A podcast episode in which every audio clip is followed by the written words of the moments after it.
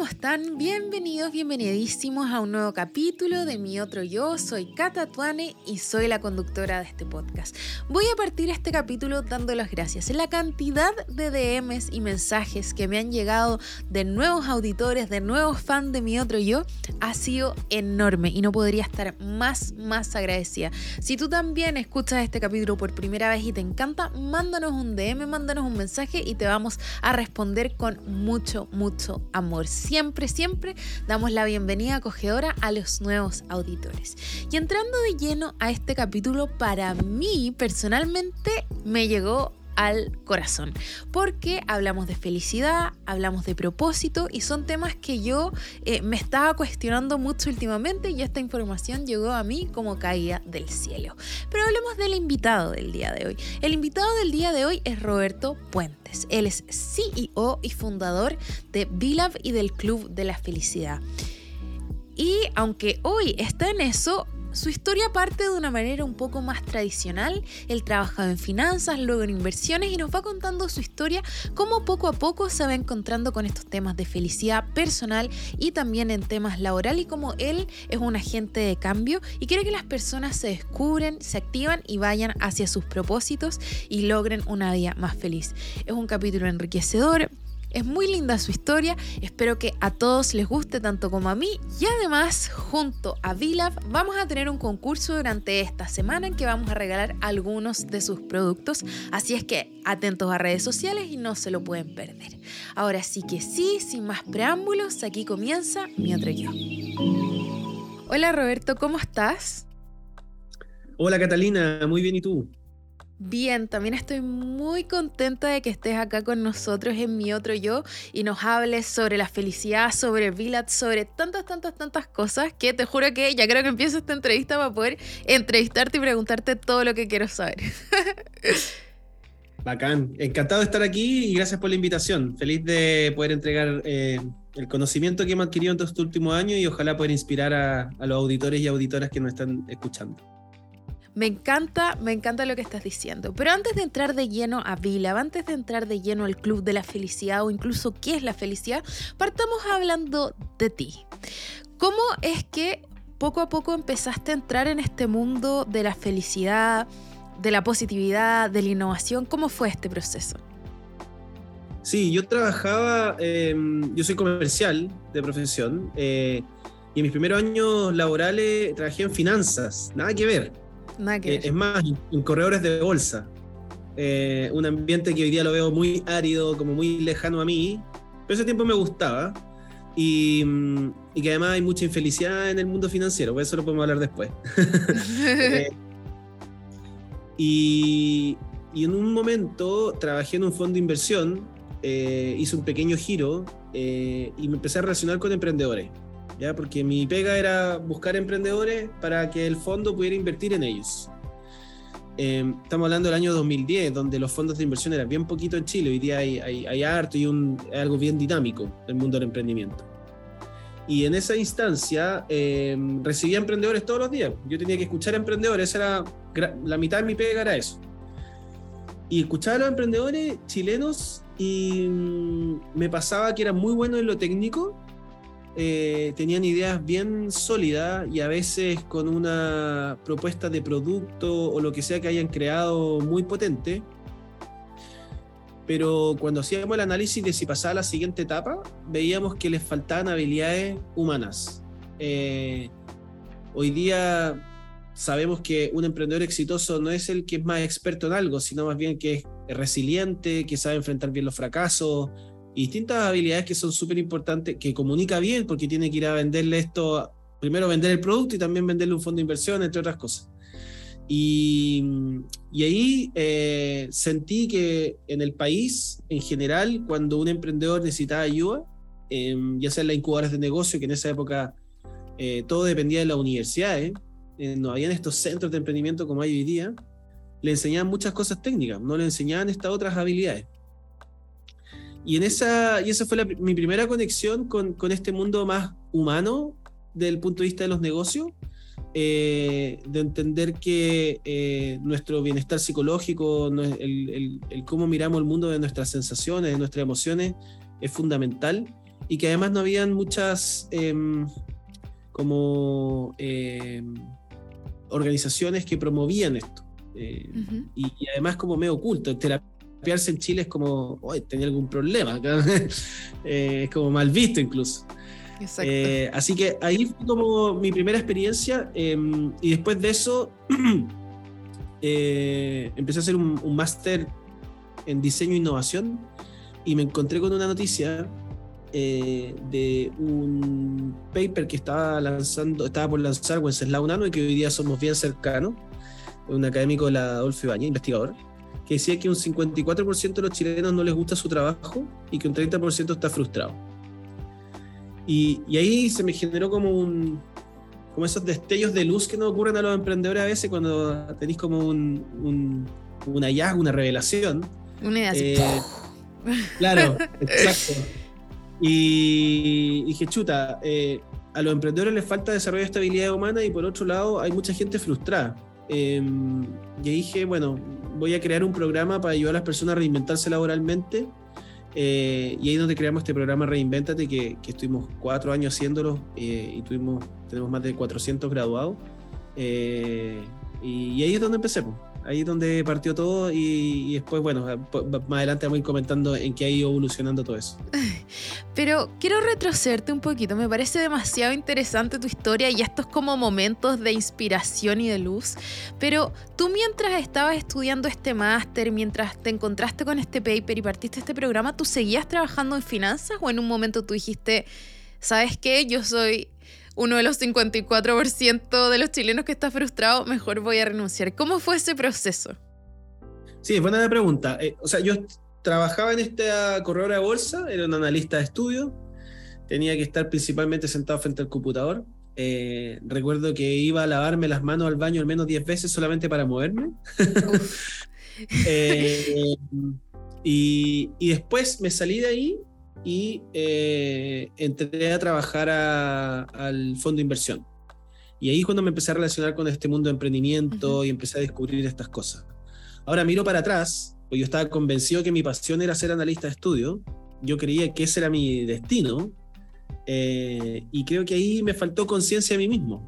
Eh, o sea, mirando para atrás, fui como testarudo, mi jefe me dijo literalmente, yo creo que esta pega no es para ti, y yo lo sentía como, desgarrándome el corazón me estaba haciendo diciendo ese comentario, ¿cachai? Eh, pero tenía razón, tenía razón. Eh, y, la, y que testarudo a mi parte no haber tomado conciencia de eso en ese minuto, pero bueno, las vueltas de la vida igual nos generan los aprendizajes en el tiempo. Qué, qué increíble. Y entonces, ¿cuándo fue que partes este programa de Reinvéntate? ¿Cómo fue que surge? ¿Cuáles eran los principios, el objetivo? Estoy así como necesito saber todas las claves. Sí, el programa Reinvéntate, bueno, como te decía, eh, me encontré con esta noticia y justo estaba haciendo este magíster y como esto es magíster es importante hacerlo, eh, llevarlo a la práctica en proyectos. Entonces dije, bueno, tengo esta idea, voy a aprovechar estos ramos para estresar el proyecto positivamente para que avance. Y, parte del método es primero investigar a los potenciales clientes, entrevistarlos, que hoy día es muy conocido en, proyectos de innovación hacer eso. Entonces, entrevisté a distintos niveles jerárquicos de organizaciones y distintas disciplinas. Y llegué a, un par de insights bien interesantes. Em, uno es el miedo al cambio, que son bastante lógicos a todo esto lo, lo que encontré, pero cuando tiene el sustento de la investigación que uno mismo realiza, es como que agarra más fuerza. Entonces, si por ejemplo, si incluso dentro de una misma carrera, si yo soy comercial y he trabajado 10 eh, años de mi vida en finanzas, pero me di cuenta que me quiero cambiar a marketing, ¿qué hago? No, es que ya no puedo porque voy a tener que ganar menos plata, porque ya tengo experiencia en esto, estoy en una zona más cómoda, qué sé yo. Ese había un pavor eh, y estamos hablando de un cambio no tan radical, porque otra cosa es decir, quiero, no sé, voy a armar un gimnasio o me quiero dedicar a la música. Eh, tenemos esta como mucho temor a, esta, a salirse de la zona confort, por muy cliché que suene, eh, y, y, esto como experimentar nuevas experiencias en ámbitos que nos apasionan y es muy probable que la curva de aprendizaje sea bien rápida, porque en el fondo es algo que nos gusta y que, que tenemos un interés bien profundo. Así que ese fue el, uno de los primeros descubrimientos. Y, y lo otro fue eh, cómo puedo, voy a sostener la calidad de vida que quiero tener con este cambio, que está muy relacionado a la plata, ¿ya? Em, y que es lógico, ¿ya? Está bien pensarlo así, pero muchas veces nos limita a vivir de algo que nos apasione por el solo hecho de pensar en esto. Hay un conocido eh, mío que se dedica a, a, fotografiar sonrisas por el mundo. Ay, qué lindo. Eh, y, Roberto, que se llama igual que yo, eh, que es el coleccionista de sonrisas, ¿ya? Y, y, él tenía, era una productora, qué sé yo, y cambió su giro radical a lo que hace, y hoy día él vive de eso. Entonces, cuando alguien me decía, no, es que no voy a poder vivir del marketing, yo digo, pero hay alguien que colecciona sonrisas por el mundo. Eh, entonces, también esos paradigmas mentales, esos sesgos mentales que no nos permiten eh, salirnos de, de, de, de la comodidad eh, también es algo que, va en contra de este deseo que tenemos, de este deseo de avanzar. Y el tercer y último insight que encontré es que incluso gerentes generales de empresas que entrevisté dicen, Roberto, yo siempre pensé que la felicidad para mí era ser gerente general. Me saqué la cresta, era jefatura, subgerente, eh, que sigo gerente de área y hoy día soy gerente general. Y la verdad es que se me acabaron los escalones. Eh, y estoy frustrado, no me siento feliz, pero ¿qué hago? No sé qué es lo que me gusta. Entonces ahí el tercer y último dice que para mí el más importante de todo es la falta de propósito. O sea, no sé hacia dónde quiero direccionar mi vida. Eh, me decían, económicamente estoy resuelto, eh, tenían un beneficio comparado con otras personas para, para hacer ese giro, pero en el fondo no saben cuál es el camino. Qué, qué heavy eso. No saber cuál es el camino. Es que hablaste de muchas cosas que me parecen muy interesantes, como el miedo, como uno a veces está en una situación en que se siente cómodo, o sea, incómodo, ¿ya? Por ejemplo, sí, no estoy tan cómodo en este trabajo, qué sé yo, pero esa incomodidad igual me da cierta comodidad. Ya lo conozco, tengo sueldo fijo, conozco a mis compañeros, conozco como a la gente con la que trabajo, o sea, ya conozco esto pero igual estoy incómoda y da miedo hacer como ese twist. Y por otra parte, tú hablaste con personas que ya habían como hecho toda la carrera, estado como donde querían estar y ahora dicen, ¿y qué ven ahora? ¿Cuál es el propósito? Qué interesante eso que estás contando y por lo tanto agarraste estos tres pilares e hiciste este proyecto y qué es lo que buscaba tu proyecto. Sí, bueno, y con eso empezamos a armar el primer prototipo, que era un programa, inicialmente quería hacer un programa de tres meses, dije voy a hacer uno de un fin de semana eh, para probar. Y, ya, y lo estructuré y, tiene tres etapas. Eh, la primera se llama Descúbrete, la segunda Actívate y la segunda y la tercera Expándete. Y Descúbrete tiene justamente que ver con descubrir tu propósito. La segunda es activar tus habilidades, tus fortalezas. Es como apretar el botón on de lo que eres buena, ¿cachai? O bueno. Eh, y lo tercero es en la mezcla del 1 y el 2, cómo expando esta mezcla entre mi propósito y mi fortaleza, a partir de una idea, de un proyecto, de una búsqueda laboral específica. Y hicimos este piloto, que fue en enero del 2016, y se inscribieron como 10 personas, y el resultado fue infinitamente mayor a lo que yo esperaba. Eh, fue súper revelador para las personas. Em, eh, los indicadores de evaluación fueron extraordinarios. Y ahí dije, chuta, parece que no es necesario hacerlo tres meses. Eh, y durante cuatro o cinco años estuve haciendo este programa que era viernes, sábado, domingo. donde el objetivo es ayudar a las personas a reinventarse laboralmente para que trabajen en lo que les apasiona. y desde ese lugar, primero descubrir tu propósito personal. Eh, eh,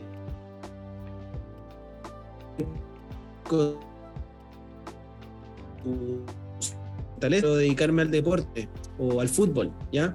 Eh, pero tengo 70 años, mis fortalezas físicas no me dan para poder avanzar en eso, ¿ya? Eh, para ser futbolista, pero a lo mejor sí para ser técnico. entonces, desde ese lugar, de esa mezcla entre el propósito, que es la dirección de vida eh, que tenemos y eh, mezclado con para lo que somos buenos o buenas, nuestras fortalezas, desde ese como rayado cancha, ahí donde está el espacio de creatividad para encontrar una iniciativa, un proyecto, un trabajo eh, que, no, que nos lleve a, vivir plenamente en, en, el ambiente laboral y que el trabajo deje, deje de ser trabajo, sino más bien un juego. Qué interesante lo que estás diciendo y me encanta con que partas, que el primer punto sea el autodescubrimiento, sea quién soy yo. Porque siento que muchas veces eh, vivimos en una sociedad un poco del deber ser, en que los caminos están un poco predefinidos y uno se embarca en estos caminos sin siquiera preguntarse si esto está resonando conmigo o no, si me hace feliz o no me hace feliz, o si me veo en esto no sé cuántos años, o si el tiempo que le estoy dedicando efectivamente como o compensa lo que estoy ganando, o quizás podría manejar mi tiempo de una mejor manera, no sé, me encanta que parta por eso. Entonces, eh, Después vamos a ir avanzando con estos otros temas, pero es que no puedo dejar pasar esto. Alguien que quizás estuviera en ese proceso, ¿cuáles son las preguntas que debería hacerse para descubrirse? Sí, como tú dices, aquí es clave. En Chile tenemos mucho miedo al, autoconocimiento. ¿ah? Eh, y digo particularmente en Chile, porque en otros países de Latinoamérica no pasa eso. Eh, los argentinos, el que no se terapea es el que está mal tiene una visión muy distinta del, autoconocimiento. Y en ese sentido creo que tenemos un gran desafío. Y creo que la pandemia nos ha ayudado mucho a, abrir ese espacio y a visibilizarlo. Eh, y respecto a tu pregunta,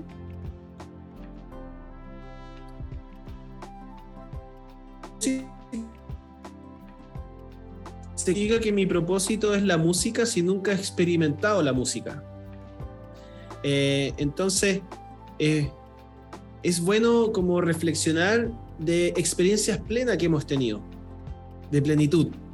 Eh, a veces son destellos chiquititos dentro del espacio laboral que hemos tenido, es con alguna actividad, eh, no sé, deportiva, creativa, eh, relacional, ligado a la naturaleza, ligado a la alimentación. Empezar a, indagar, en el fondo, a ser más consciente de las experiencias que vivimos y en qué momentos tenemos esa plenitud. Y desde ese lugar, cuando descubras algunas de ellas, decir, ya, eh, no sé, hoy día vengo a hacer una charla y un gallo me dijo, yo soy fanático del fútbol. Eh, ¿Vivirías del fútbol? Ah, no, porque es un joven. Ah, perfecto. Entonces ahí va ahí como, ¿cachai? Va ahí haciendo como esa discriminación positiva de decir, eh, bien, estos son mis momentos de plenitud, en qué ámbitos están, uno está ligado, digo cosas que siempre salen, ligado a la naturaleza, ligado al autodescubrimiento, ligado a mis relaciones cercanas, a la familia. Eh, eh, si estoy, estoy emparejado y tengo hijos, eh, a esa familia o a mi familia más expandida, a la creatividad y el arte y distintas cosas. Entonces creo que es muy importante, el propósito se construye en experiencias ya vividas, entonces indagar en ese sentido y por otro lado, si es que aún no surge nada, creo que es más allá de si tienes el propósito o no, acumular la mayor cantidad de experiencias nuevas siempre va a ser algo súper positivo para nuestra vida. Me encanta lo que estás diciendo y voy a volver a... No, te voy a dejar, ¿eh? no, no, te voy a dejar que se te escape ni una, así que quiero volver a una palabra que has usado harto, que es propósito. ¿Qué es el propósito? A mí me encanta definir las cosas también diciendo lo que no es. A ver. Eh, el propósito primero, para mí, y, incluso me atrevería a decir lo que la ciencia dice, no es una frase. Muchas veces se cree que mi propósito es una frase a, los Simon Sinek del Círculo de Oro eh, y con esto, esto va a solucionar todas mis dudas de la vida y ahora ya sé lo que quiero y eh, creo que es ponerle demasiada expectativa a, una frase.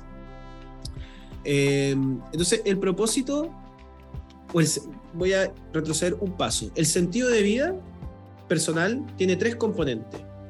Uno es la coherencia, que tiene que ver con que si yo miro mi pasado, miro mi presente y miro mi futuro, me es coherente. Es como si tuve una experiencia negativa en el pasado y la bloqueo, eso va en contra de la coherencia. Eh, que tanto valoro mi vida y, y me siento valorado por los demás. Esa es la significancia. Y el tercero es el propósito, que es algo cognitivo y motivacional que me da una dirección de vida. Cognitivo porque lo tengo que pensar y motivación me da fuerza. Entonces, y creo que para mí la mejor definición es dirección de vida. Es, es como esa estrella madre al final del camino que nunca llego, porque el propósito no es una meta, ¿ya? es una filosofía de vida. Eh, yo puedo vivir mi propósito todos los días hasta el último día de mi, de, hasta el último día de mi vida, eh, y no es una meta, eso es súper importante.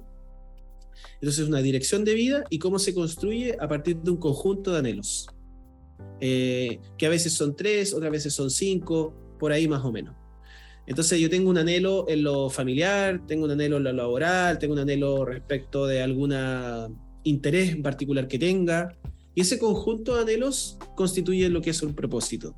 Pero no es una frase de dos líneas perfecta que soluciona todas mis inquietudes de la vida. Eh, tampoco es una meta. Eh, y ahí es, no sé, ha salido harto en, los talleres que he hecho el, el tema de, de, la cafetería, ponte tú. ¿ya? Mucha gente le encantaría tener una cafetería. Pero la cafetería es un proyecto. Es un proyecto que tiene una meta. El día que tú inauguras la cafetería, dices, ya, entonces mi propósito murió. No. La pregunta es, ¿qué quieres lograr con esa cafetería? El porqué de la cafetería. Entonces, para algunos y algunas era, no, es que a mí me encanta la decoración. Ah, entonces el propósito tiene más que ver con crear espacios eh, eh, eh, cómodos, estéticamente lindos para las personas. Sí. Ah, pero yo puedo hacer eso toda la vida. Perfecto. La cafetería del proyecto donde se tangibiliza ese propósito. Alguien dice, no, es que me encanta la alimentación saludable. Entonces mi propósito a lo mejor es promover la alimentación saludable en el mundo y el proyecto es la cafetería. Entonces, algo que yo siempre digo es, eh, los proyectos eh, em, los proyectos pueden ir cambiando y pueden ir eh, falleciendo en el momento, pero el propósito nunca muere. Son los proyectos los que fallan. Qué increíble todo lo que estás diciendo. Te juro que ganas de haber tenido un lápiz y un papel para anotar, pero va a quedar todo grabado, así que voy a poder después anotarlo. Eh, me encantó lo que dijiste, que el propósito no es una meta, no es algo que uno como que ya cumpliste y listo, como que alcancé el propósito, sino que es como esta estrella o brújula que nos va guiando. Y también me encantó lo que dijiste en cuanto a los anhelos, como y que pueden ser en distintos ámbitos de la vida y que se van de alguna manera complementando y te hacen tener también como una vida equilibrada, porque si es que los anhelos quizás tuvieras solamente uno, chuta, ¿qué pasa o con mi familia o qué pasa laboralmente o qué pasa con mis amigos o qué pasa con mi desarrollo profesional? No sé, entonces me encanta que no sea solo uno y de hecho esta información me viene como anillo al dedo porque como te estaba comentando antes de partir el capítulo yo me estoy leyendo un libro acerca del propósito, aparte que eh, la autora también es abogada, más o menos le vino la crisis a la misma que me está dando a mí, entonces como que todavía no lo termino de leer, pero estaba en esta búsqueda de qué es y con lo que tú dijiste como que ya se me calma un poco la cosa y me quedo mucho más tranquila, yo creo que no voy a ser la única y que muchos auditores también van a quedar así como, oh, qué bacán. Y entonces nosotros, volviendo a tu historia, ahora volviendo a tu historia, saliendo de este gran paréntesis, eh, partiste con este proyecto de reinventarse, que al final lo hiciste por cinco años, ¿cierto? Y que la gente queda como feliz y qué sé yo. ¿Cómo pasamos de eso al Club de la Felicidad, a VLAB? ¿Cómo, ¿Cómo evoluciona esto? Porque tú antes estabas en el mundo como de las inversiones. Sí, eh, bueno, y empezamos a hacer este programa, las personas empezaron a inscribir eh, y como te comentaba, eh, más de 400 personas hicieron el programa con niveles de reinvención bien interesantes, cerca un 40%, y con un propósito claro prácticamente todos. pero aún así era algo como difícil de mover. Como te decía, en Chile la gente prefiere comprarse un celular nuevo que invertir en sí mismo. Eh, entonces hay como una... Em, como que se evita eh, la inversión en el autoconocimiento. Y desde ese lugar empezó la pandemia después. Y yo hace rato le venía dando vueltas si este es el, el mecanismo para generar el impacto que quiero generar, para cumplir mi propósito. Eh, me dio esa como ansiedad de que iba muy lento, que eran muy pocas las personas que tenían que ser miles y no cientas. Em, y lo primero que hice es modulizar el programa en, tres módulos distintos, online. Esto era presencial antes y tenía muchas actividades que hoy día no se pueden hacer online, que tenía, requería la presencialidad. Y mm, ya, y funcionó, qué sé yo. y después empecé a estudiar este magíster en psicología positiva, que es una de las ciencias de la felicidad. Y tuve que leer muchos papers científicos y leí un paper y decía, como soy emprendedor, mentalidad emprendedor, esto se puede transformar en esta cosa. Este otro paper se puede transformar en esta cosa.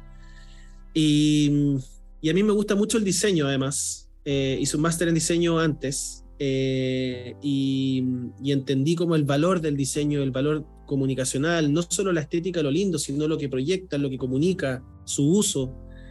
Entonces dije, bueno, al parecer puedo combinar estas dos cosas, el diseño y la psicología positiva y la innovación, que también son mis pasiones, eh, en crear productos que, que, fomenten la felicidad y la promuevan, eh, y sí le quedará una característica específica que sean basados en ciencia. Eh, porque hoy día está lleno de cuadernos, papelería, que tiene un mensaje lindo, eh, y aquí em, quisimos darle el sustento científico. De hecho, todos nuestros productos tienen un QR eh, que te lleva la ficha científica. Tenemos un director científico que es eh, doctor en psicología positiva, que valía estos productos.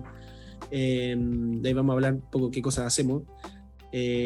así que en esa lógica de, expansión, de llegar a más personas y, y de poder em, calmar mi ansiedad, eh, dijimos, bueno, hagamos productos que se venden en una librería, en un retail. Em, hicimos un piloto el año pasado que nos generó harto aprendizaje. Eh, algunas cosas hicimos mal, otras hicimos bien. Y hace poquito lanzamos la, nueva línea de productos y ahora se vienen hartos más eh, ya para, para, lograr esa expansión. Así que eso por el lado de, los productos que nos, me tienen como muy entusiasmado. es increíble el feedback que nos llega de gente que realmente ha tenido quiebres por eh, regalar un reconocimiento a otro, por ejemplo, eh, que también somos malos para reconocer, no sabemos qué decir, entonces nosotros tenemos las palabras correctas, tú solamente tienes que tener la actitud de Qué, qué emocionante lo que estás diciendo, qué emocionante tu viaje. Yo, a medida que tú ibas hablando, yo soy capaz de identificarme con muchas de las cosas que tú estabas diciendo. En mi caso, cierto, es un podcast, no se trata de un de un taller o qué sé yo, pero sí siento a veces como, ¿por qué no estoy llegando a más personas? Esto es muy importante, tenemos que hablar de estas cosas y la ansiedad a veces te va comiendo, pero encuentro mm. muy poderoso que esa ansiedad que tú tenías con un propósito súper claro y definido, que es de alguna manera mejorar la calidad de vida de las personas y conectarse unos con otros, lo hayas puesto como a disposición para crear productos y mover toda esta maquinaria para estar haciendo los productos que estás haciendo hoy. Y también encontré muy enriquecedor y humilde lo que dijiste, porque claro, mostraste tu producto súper orgulloso, pero también dijiste, ojo, que este producto que está aquí vino de aprendizajes, de errores, o sea, no es que yo le haya llegado y pegado el palo al gato en la primera, sino que igual nos equivocamos y aprendimos acá, acá y ahora estamos mejorando. Entonces me encanta que aunque hoy ya esté funcionando, tú con humildad digas, sabéis que esto fue parte de un proceso de aprendizaje. Me encanta lo que estás diciendo, Robert. Sí, es que creo que nadie se la sabe toda y, aparte que yo empecé a hacer estos productos con el equipo, eh, que hecho, estos no son mis diseños, ojalá yo pudiera diseñar así, hay, hay un equipo de diseño extraordinario que es parte del equipo.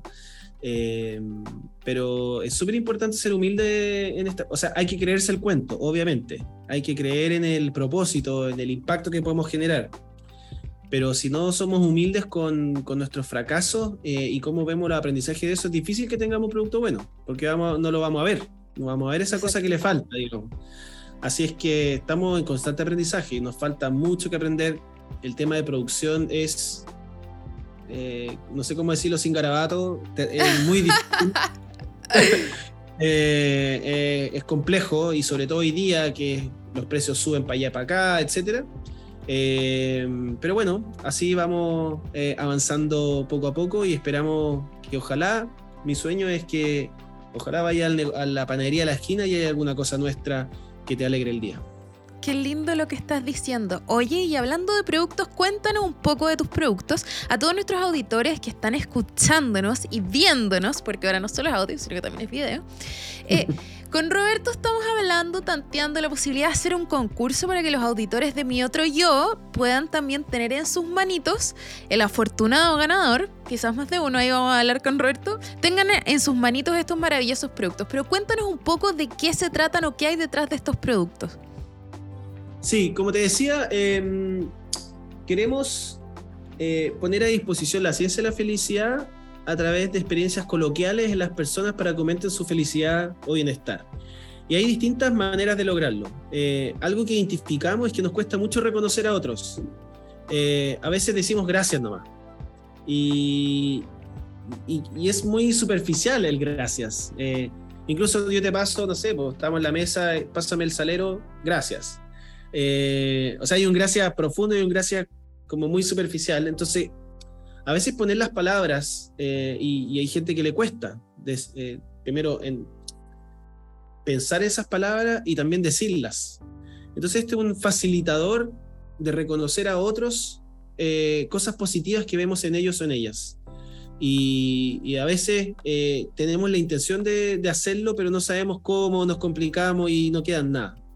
Em, y, y, esto está mezclado con dos teorías, uno de fortalezas, porque yo reconozco algo bueno que tú haces eh, o un valor que hay en ti. Y por otro lado, eh, la teoría de la gratitud, que en el fondo te estoy agradeciendo también. Al reconocerte te estoy dando las gracias, pero de una manera mucho más profunda. Eh, y son tarjetas que son, hay una versión de 10 mensajes, la nueva son de 12, que se repiten varias veces, entonces yo voy regalando y reconociendo a personas y, y el impacto que tiene en esa persona o sea, la devolución que hay al, al tú entregar esto es increíble. O sea, se genera, estoy convencido que generamos mejores relaciones finalmente. Porque no termina solamente en la entrega del mensaje. Este es un círculo virtuoso que empieza a, oye, pero ¿por qué pensáis eso de mí? Sí, lo que pasa es que la otra vez no sé cuánto, y eh, bueno, juntemos a tomar un café, y bueno, eh, eh, abre conversaciones súper poderosas. Por otro lado, también tenemos cosas que se escriben eh, tengo uno para el cumpleaños, que es como una cajita que, mm, que viene hartos mensajes que dice en tu cumpleaños y para escribir. Y no sé, pues si tú celebras tu cumpleaños, llevamos esta cajita con los mensajes vacíos y todos los invitados dejan un, un mensaje valioso para ti. Qué lindo. y tú te terminas el cumpleaños y te quedas con, no sé, depende del número de invitados, 20, 30, 40, 50 mensajes eh, de cosas eh, muy poderosas de tus invitados que a lo mejor nunca te han dicho. Entonces el otro día nos mandan mensajes, oye, eh, me cagué llorando con los mensajes del día anterior, la verdad que es extraordinario. Eh, otro producto que tenemos es para cuando alguien está pasando un mal momento, o a lo mejor en un momento especial, un, no sé, saliste a la universidad, entraste a un trabajo nuevo, te vas de viaje, es, dice, en este día quiero que sepas que, y es como una especie de tesoro, que nunca perdamos conciencia de lo valiosos que somos como seres humanos, porque todos los seres humanos somos valiosos. ¿Y quién mejor que las personas que nos quieren, que nos eh, hagan vernos, hagan ver ese valor que tenemos y que estas 16 tarjetas se transformen cada una en un tesoro que yo guardo? Entonces, cuando, cada vez que lo olvidemos, podemos volver a mirar eso y conectarnos con quien realmente somos. Eh, encuentro demasiado lindo lo que hay detrás, porque no solamente es lo tangible, la tarjeta, ¿cierto? Sino que es el mensaje, es el producto, en el fondo la tarjeta, ese papel que es algo físico, me está abriendo la posibilidad de conectar con otro ser humano y reconocer las cosas lindas de esa persona, como lo valioso que es, lo mucho que me importa. Y creo que hoy en día esas instancias eh, cada vez van siendo menos, ¿ya? Eh, y encuentro interesante y muy linda la herramienta, así que me encanta. Y tú hablaste algo y dijiste otra palabrita que yo te quiero preguntar respecto a eso. Tú dijiste felicidad. ¿Qué es la felicidad para ti? Buena pregunta. Eh, primero, técnicamente, felicidad y bienestar es lo mismo. Ah, no sabía.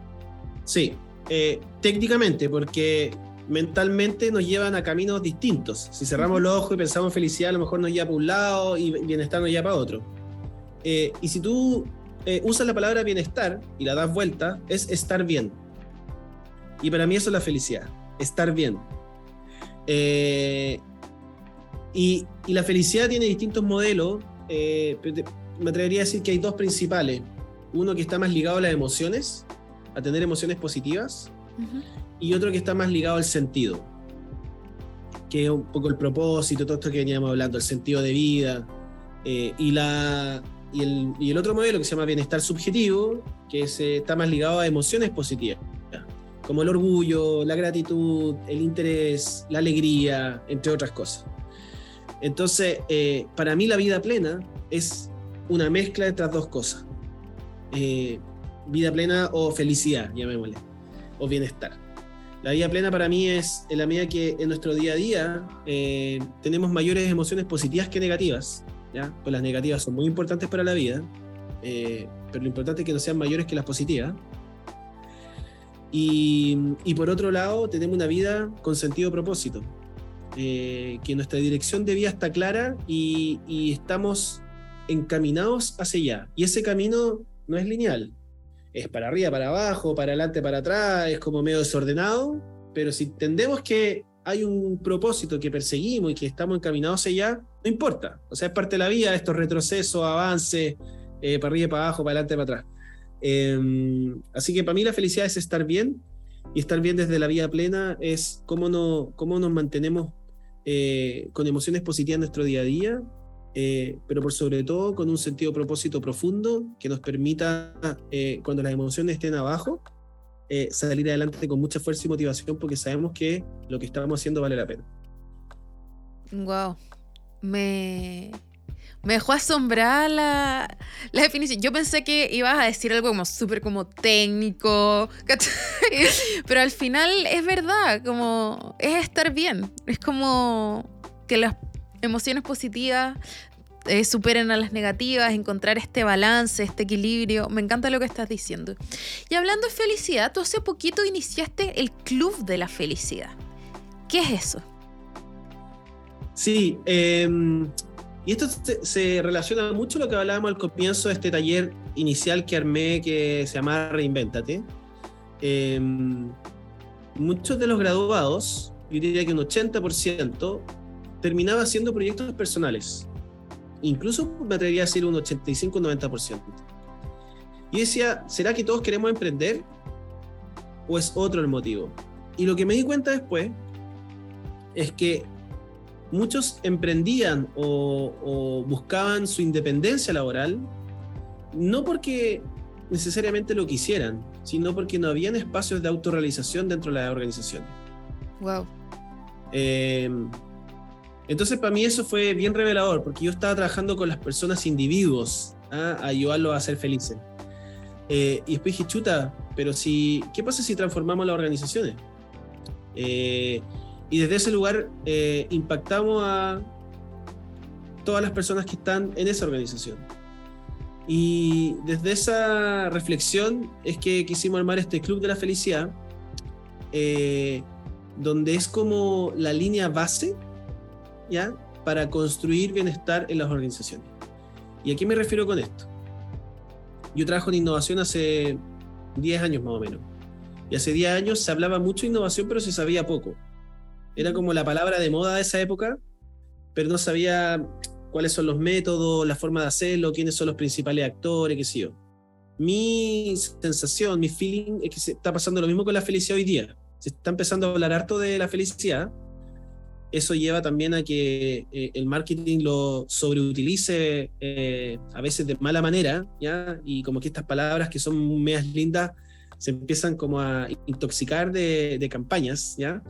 Em, y entonces se está hablando mucho de felicidad, pero se sabe poco. Em, yo estoy seguro que muchas de las personas, quizás antes de haberles explicado qué es la felicidad, podrían pensar que la felicidad es igual a la alegría. Y la alegría es una emoción, una de 10 emociones positivas, y la emoción positiva es un factor de 5 de la felicidad. Eh, entonces, mm, la felicidad es mucho más amplio y más holístico que eso. Eh, entonces, en ese contexto, dijimos, bueno, dado que falta democratizar qué es la felicidad eh, en las organizaciones, cómo se hace, cuáles son los modelos, las prácticas, porque a veces hay prácticas tan simples como la gratitud, que falta que un área de personas, de recursos humanos, de personas o de desarrollo organizacional diga, vamos a hacer esto, no necesitan un consultor para hacerlo, eh, y el efecto que genera es extraordinario. Entonces quisimos construir el, club, que finalmente es como una membresía, las empresas hacen socias, como cualquier club eh, de la vida, y tienen un conjunto de actividades que son entre 40 y 50 al año, que tienen distintos pilares. Hay un pilar que está relacionado a, a la colaboración y al networking, aprender entre, entre los miembros, compartir experiencias, fracasos. Hay un pilar que está relacionado al aprendizaje, y ahí nosotros tenemos todos los expertos de habla hispana. Eh, tenemos shows artísticos, eh, obras teatrales, eh, pero que están construidas desde la ciencia de la felicidad. y así que eso es lo que buscamos, porque finalmente hay una correlación de un 70% entre la felicidad de la vida y la felicidad del trabajo. Entonces, en la medida que impactemos a las organizaciones y a cada persona que trabaja en esa organización, no solo estamos creando beneficios para ese clima cultural, esa, em, esa cultura organizacional, ese bienestar colectivo entre organización, sino también estamos impactando en un 70% de la felicidad de la vida de esas personas. Qué interesante cómo llegaste al Club de la Felicidad, porque en el fondo tenías tu taller y dijiste, a ver, el 80% de estas personas está emprendiendo un proyecto. No creo que el 80% de nosotros seamos todos emprendedores, sino que quizás estas personas están buscando estas vías o estas alternativas porque donde están trabajando actualmente son infelices. Entonces, qué rico cómo evoluciona tu proyecto desde la persona hasta las organizaciones. Eh, te deseo todo el éxito del mundo y estoy segura que te va a ir muy bien porque es un proyecto con mucho sentido, con mucha luz y realmente es necesario porque las personas pasamos la mayor cantidad de nuestros días en el trabajo. Y si estamos incómodos, infelices o en verdad eh, hay un ambiente no grato en el trabajo, eso claramente va a repercutir en nuestra vida personal. Así que me encanta eh, tu proyecto. Oye Roberto, para ir terminando la entrevista, ¿algo que tú quieras decirles a nuestros auditores, algunas palabras finales antes de entrar a la tripleta? Que no tengan miedo. Em, que el autoconocimiento eh, creo que todos conocemos la palabra, eh, algunos lo toman con más conciencia, otros no. Y, el camino de la felicidad es un camino eh, pedregoso, ¿ya? Eh, pero que sin duda aumenta tu bienestar en la vida. Tú puedes estar evitando el lanzarte con esa idea de proyecto que tienes hace 5 o 10 años y puede que nunca la hagas y te estás perdiendo una quizás la mejor experiencia de tu vida. Eh, entonces, ¿y por qué? Porque tuviste miedo. Entonces mejor arrepentirse de lo que uno hace en vez de lo que no hace. Y en ese sentido, y esto lo hablo no solo al nivel laboral, lo digo en relaciones, en ese viaje o irte a vivir afuera que te dio susto porque no sé qué cosa. Eh, hay una mirada del optimismo, que también es algo que aborda la felicidad, que está muy ligada a la resiliencia. La resiliencia, para yo salir adelante de la resiliencia, tengo que ser optimista, porque si pienso que no va a funcionar, ¿para qué lo voy a intentar? Y dice, bueno, ¿cuál es el peor escenario posible? Te, invita a construir el peor escenario posible y escríbelo. Y te das cuenta que no es tan terrible. Eh, el peor escenario posible es, lo escribes, no sé, eh, imaginemos que económicamente eh, yo quebro la empresa, me da muy mal, pucha, me tendría que ir a la casa de los papás de mi señora a la casa de, mi mamá y que no lo encuentro tan terrible, al contrario, entretenido. Eh, entonces, entender el peor escenario posible sirve mucho para evitar ese miedo eh, y, la verdad es que es un camino hermoso em, y hay prácticas y, la felicidad es un deporte, es algo que se practica día a día. Y bueno, invitarlo a todos a también que, que nos sigan en las redes sociales, vilap.cl o Club de la Felicidad by Vilap.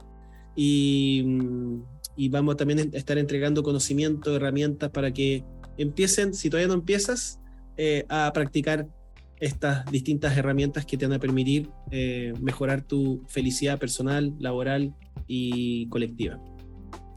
Me encanta, me encanta lo que estás diciendo y me encanta el tema de los miedos. Sí, a veces incluso los miedos eh, son más grandes en nuestra cabeza y los escenarios terroríficos son más terroríficos en nuestra cabeza y cuando uno los pone en el papel lo lee y es como, sí, es terrible, pero ya, ok, vale la pena intentarlo. Me encanta ese consejo. Oye Roberto, vamos a entrar a la última sección del podcast, que es la tripleta, un set cortito de tres preguntas que nos van a dejar a todos con los ánimos bien arriba. Y la primera pregunta es, ¿qué actividad cotidiana te hace particularmente feliz? La meditación. Sí, yo me, eh, practico la meditación hace 10 años más o menos y hoy día no medité, por ejemplo, y ya siento que ando un poco estresado. Eh, sí, para mí la, calma, eh, soy una persona que necesita calma. Eh, soy activa, soy emprendedora, hago muchas cosas, pero si no tengo mis espacios de calma, no, no, me ayuda tanto, incluso a tomar buenas decisiones. Entonces, para mí la calma me genera mucha felicidad, que puede ser eh, leyendo, meditando, pero es como parar y estar tranquilo, escuchando un jazz de fondo, música clásica, como muy piola. Qué genial volver un ratito al presente y salirse de esa vorágine del día a día. Oye, Roberto, la segunda pregunta es, ¿cuál es uno de los mayores placeres de la vida? Comer. comer. ¿Comer qué? Eh, mm, con mi señora nos gusta mucho, eh, sale el restaurante nuevo y vamos para allá. Es como, no somos del, porque hay gente que le gusta ir al mismo restaurante siempre y que ligan su nombre, nosotros somos del otro lado, como que eh, algo pintoresco, algo nuevo, ya sea una picada o un restaurante, no sé, eh, más como gourmet, eh, nos encanta ir explorando sabores. Así que eso me gusta mucho. Qué genial, porque aparte no solamente es la experiencia como del sabor de ir a ese lugar nuevo, sino que además con tu señora te da un espacio como para pololear, para estar los dos juntos, para opinar, como de complicidad. Me encantó eso. Me dieron ganas de salir con mi marido ahora a comer alguna parte. vayan, vayan. sí, vamos a ir. Oye, y la última pregunta es, ¿qué actividad? No, esa ya la hice. ¿Cuál es el mejor consejo que te han dado? Eh Uh, cuando trabajé en el Centro de Innovación de la Católica, tuve un jefe que se llama Marcelo von Krismar. Eh, ya. Espero que vayas a decir algo bueno, si no voy a tener que censurar su nombre. no, tremenda persona y somos amigos hasta el día de hoy. Eh, y él me dijo, mira, la mejor manera de solucionar los problemas es pensar que tú eres el culpable. Entonces, eh, eh, obviamente tiene un cierto grado de exageración el comentario, pero lo que hace eso es que tengas un sentido de responsabilidad de todo lo que haces. Entonces, eh, no sé, alguien llegó atrasado o te dejaron plantada, pucha, a lo mejor no lo comuniqué, no lo comuniqué bien. Entonces, te abre un espacio de, de, encontrar soluciones inexplorados si es que no lo pensáis así. yo lo encuentro, a veces se me olvida, obviamente, le echo la culpa a los demás, pero, pero algo que lo tengo como eh, permanentemente ahí dando vuelta que me ha servido mucho para muchos desafíos que he tenido en la vida. Qué interesante, me gustó mucho ese consejo, porque claro, muchas veces uno le echa la culpa al otro, pero también quizás ver ahí, buscar otras alternativas, cómo comunicarse mejor también con el otro para poder evitar ese tipo de problemas, así que me encanta. Oye Roberto, ha sido un placer tenerte acá, de verdad, muchas gracias por tu tiempo, por tus palabras, por tu buena onda. Y eh, bueno, tú ya lo dijiste, pero yo lo repito. Los invito a todos a seguir a Vilab en las redes sociales y también Club de la Felicidad y estén atentos a nuestras redes porque ahí por ahí vamos a estar tirando algún concursito. Muchas gracias a ti, Catalina. De verdad que disfruté mucho la conversación. Eh, eres una persona tremendamente agradable, livianita, que dan ganas de conversar contigo. Así que te deseo mucho éxito en, el podcast, que siga expandiendo el mensaje, eh, tu propósito y cuenta conmigo y con Vila para, apoyarte en la construcción de tu propósito. Así que feliz de haber estado contigo hoy día y obviamente estén atentos ahí al concurso que vamos a hacer con, con Catalina. Eso, muchas gracias. Un abrazo Roberto, cuídate. Igual chao, chao. chao. El golpe final, un fatality de buena onda. Aquí empezamos la última sección del podcast y esta semana traigo una frase que vi en Instagram y me hizo mucho sentido y dice así, dos puntos. Un barco no se hunde porque hay agua a su alrededor, se hunde porque esa agua entra en su interior. Y después agrega, no dejes que lo que te está pasando a tu alrededor llegue a tu interior y te hunda. Yo sé que es súper fácil decir que a uno no le afecten los problemas y que lo que está pasando afuera en el fondo no llega a tu interior, pero la invitación es a tratar, porque ya hemos dicho en muchos capítulos que afuera siempre van a opinar y hay muchas cosas de la vida que nosotros no vamos a poder controlar. Entonces poco a poco tenemos que ir creciendo en amor propio, en ir creciendo en encontrar nuestro valor y en ir desacreditando y no darle tanta importancia o tanto poder a palabras ajenas que nos hieren o que nos llenan de miedo o que tratan de desalentarnos a nuestras metas. No dejemos que las palabras negativas o que el ambiente negativo que está a nuestro alrededor nos inunde. Sigamos brillando, sigamos brillando fuerte. Yo sé que es difícil, pero pasito a pasito vamos que podemos por nuestros logros, por nuestras metas, por nuestra felicidad, por nuestro propósito. Esto ha sido todo por esta semana. Espero que este capítulo les haya gustado tanto como a mí. Los invito a seguirnos en redes sociales. Estamos en Instagram, en TikTok, en Facebook y a escuchar este capítulo por Spotify, Apple Podcast y también vernos en YouTube. Que tengan una semana maravillosa, una semana luminosa y nos estamos viendo y escuchando el próximo lunes. Un abrazo.